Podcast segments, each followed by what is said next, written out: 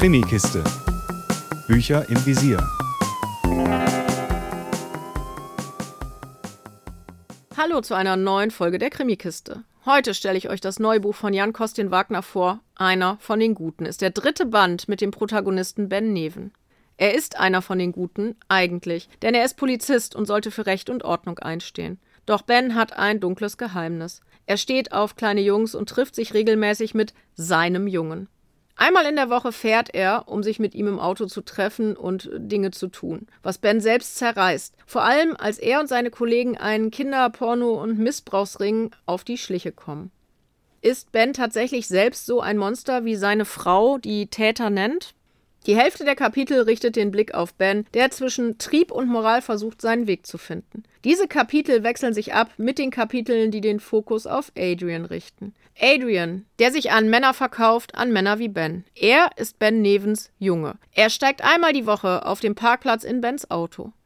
Adrian ist durch seinen Vater in diese Mühle hineingeraten und er hat sich damit arrangiert. Doch dann lernt er Vera kennen, die so alt ist wie er und die für Adrian so wichtig wird, dass Adrian merkt, dass es vielleicht doch noch ein anderes Leben gibt als das, was er aktuell führt.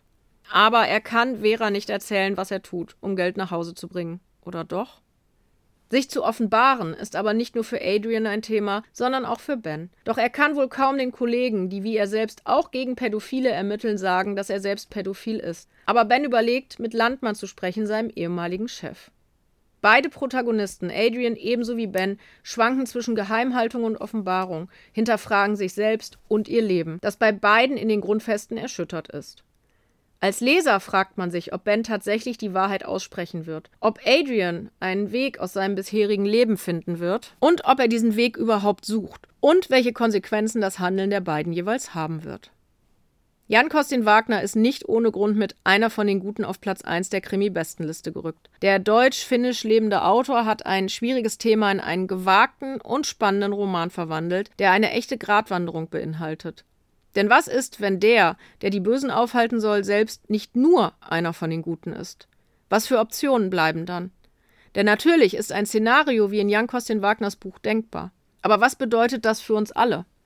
Ob Ben Neven am Ende doch einer von den Guten sein kann, und zwar ausschließlich einer von den Guten, und ob Adrian überhaupt eine Chance hat, aus seinem Leben auszubrechen, das müsst ihr als Leser selbst herausfinden. Jan Kostin Wagner ist definitiv ein inhaltlich und sprachliches Meisterwerk gelungen. Mehr Infos unter www.krimikiste.com.